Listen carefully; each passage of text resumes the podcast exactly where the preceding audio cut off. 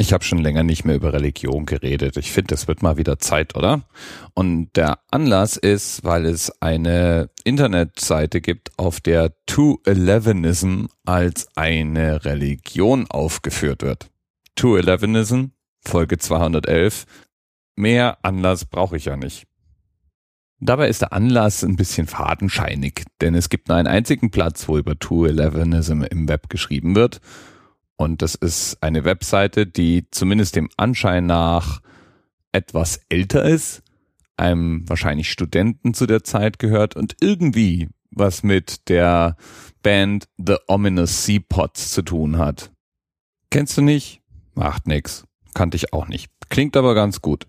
Ist in den 90ern wohl eher unterwegs gewesen.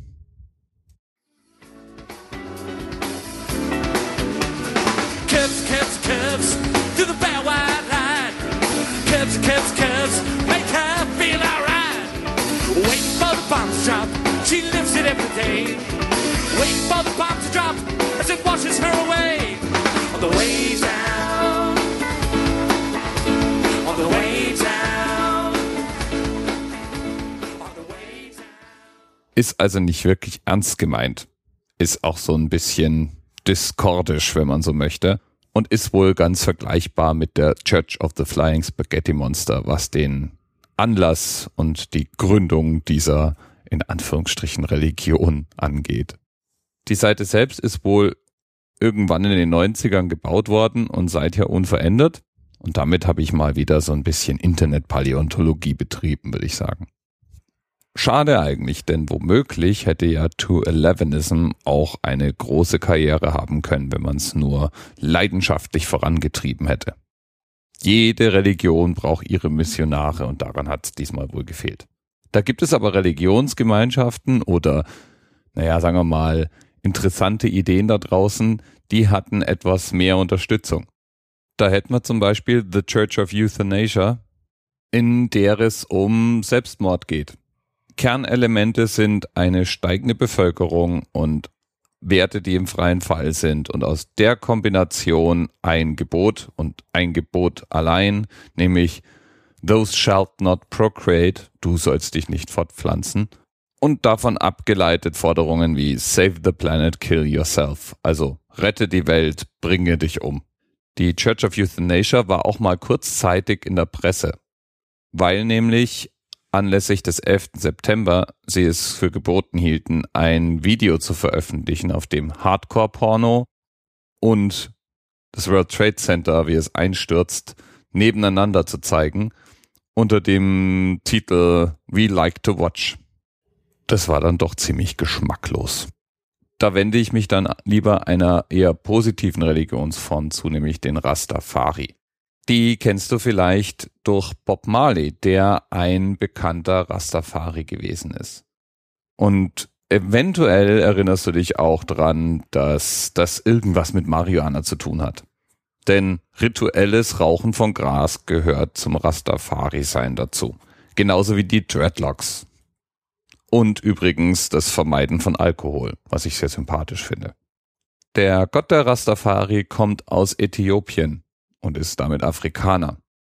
Und Zion ist der Geburtsort der Menschheit. Im Grunde ist Rastafari eine Protestreligion gegen Kolonialismus. Wir haben übrigens auch einen einigermaßen bekannten Rastafari in Deutschland, nämlich Hans Söllner. Das ist ein bayerischer Liedermacher, der 2000 versucht hat, sein Recht auf Religionsausübung durch Marihuana-Rauchen einzuklagen.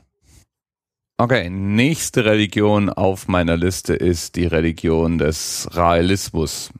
Das ist eine Gruppe von ursprünglich UFO-Anhängern, die sich 1974 um Claude Forillon geschart haben und eine Religionsgemeinschaft geformt haben. Das auffälligste, wenn man sich das zum ersten Mal anschaut, ist das religiöse Symbol, das sie benutzen. Das sieht nämlich aus wie ein Hakenkreuz in einem Davidstern.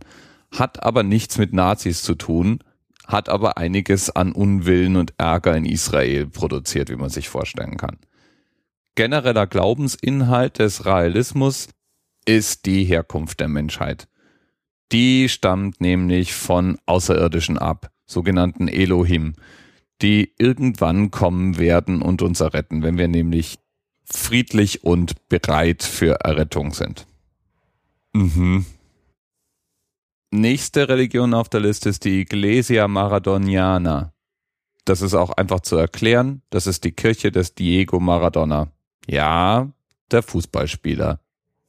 Und diese Kirche hat mehr als eine Million Anhänger. Ole, ole, ole. Zentraler Glaubensinhalt ist, Maradona ist Gott. Ich gebe aber gerne zu, dass Religionen wie die für mich eher sympathisch sind. Die nehmen sich nicht so richtig bierernst.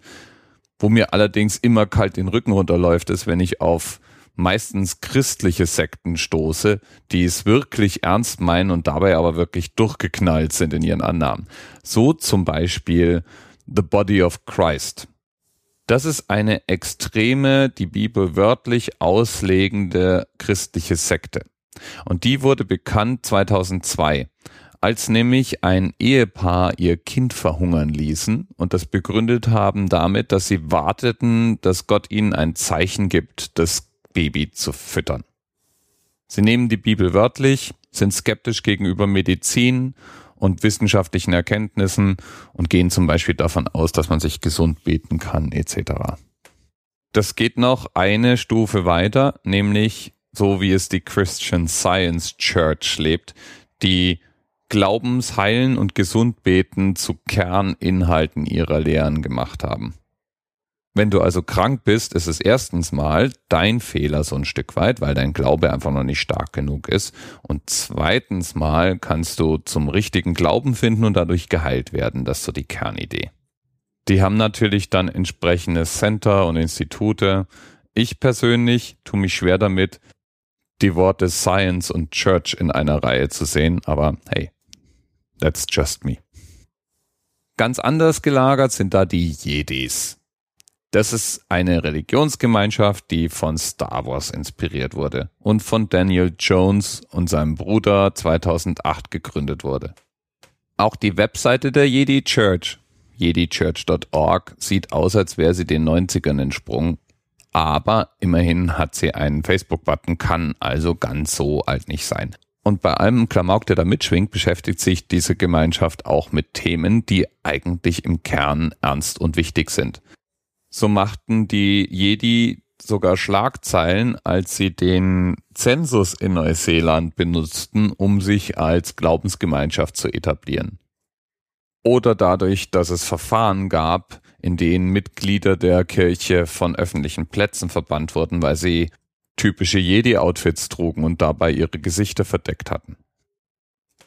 Diese ganzen Listen wären allerdings nicht komplett ohne eine wirklich großartige Religion, nämlich die Church of the Flying Spaghetti Monster, die Pastafari. Nicht Rastafari, sondern Pastafari. Die nimmt ihren Anfang, als der Amerikaner Bobby Henderson genug hat vom sogenannten Intelligent Design. Das ist eine in den USA verbreitete Argumentation, die von einem intelligenten Designer und einer gezielten Schöpfung der Welt ausgeht.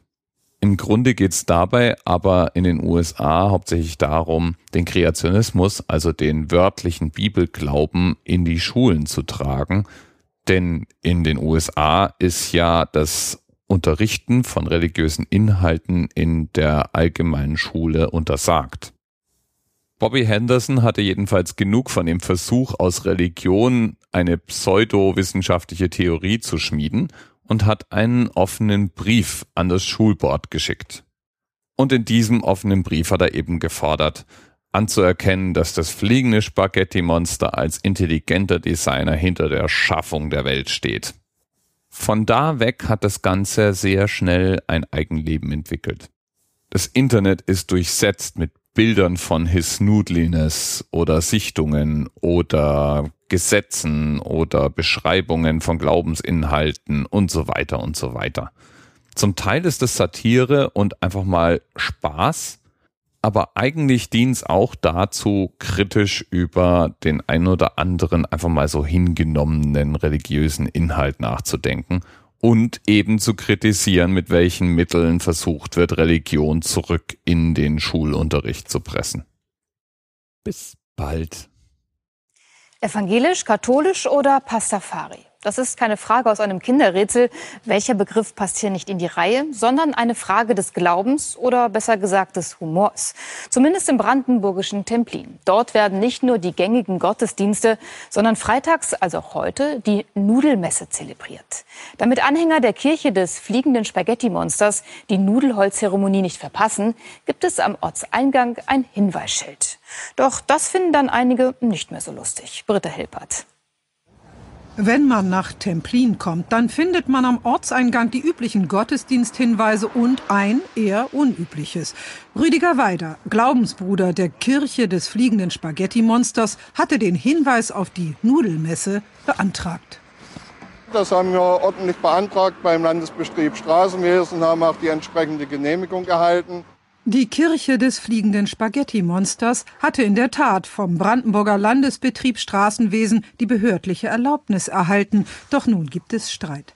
Denn die Nudelmesse Unser täglich Pasta gib uns heute. und die Anhänger der Kirche haben, wie sie selbst sagen, eine humanistisch-satirische Weltanschauung.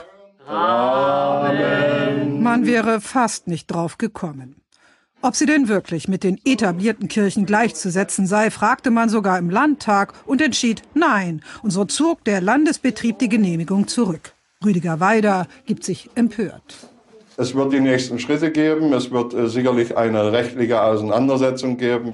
Glaubensfragen sind hier eher ungewöhnlich und doch reagiert man gelassen. Kommt nur drauf an, wie man das gestaltet, ne? Wenn ich das Nudeln essen von meinen Kindern sehe, ist es immer lustig. finde Äh, es doof. Also doof finde ich das schon. Spaghetti, katholisch, evangelisch, alles gleich? auch alles so ziemlich. Ja, wie soll ich das jetzt sagen vor der Kamera, ne? Sag's einfach so, wie es ist. Geht mir so glatt am Arsch vorbei, einfach mal so. Die christlichen Gottesdienste bleiben auf den Schildern nun unter sich, denn die Stadt bot einen Kompromiss. Wir haben ihnen sozusagen Schilderasyl an unseren Städtepartnerschaftsschildern gegeben und dort dürfen sie vorläufig dranbleiben. Am Ende einer Nudelmesse steht natürlich das Abendmahl. Wir sind auch geeignet für Vegetarier. Denn Rüdiger bei uns Weider gibt will es weiter für nur und Gleichberechtigung auch der nicht Schilder rein. kämpfen durch alle Gerichtsinstanzen.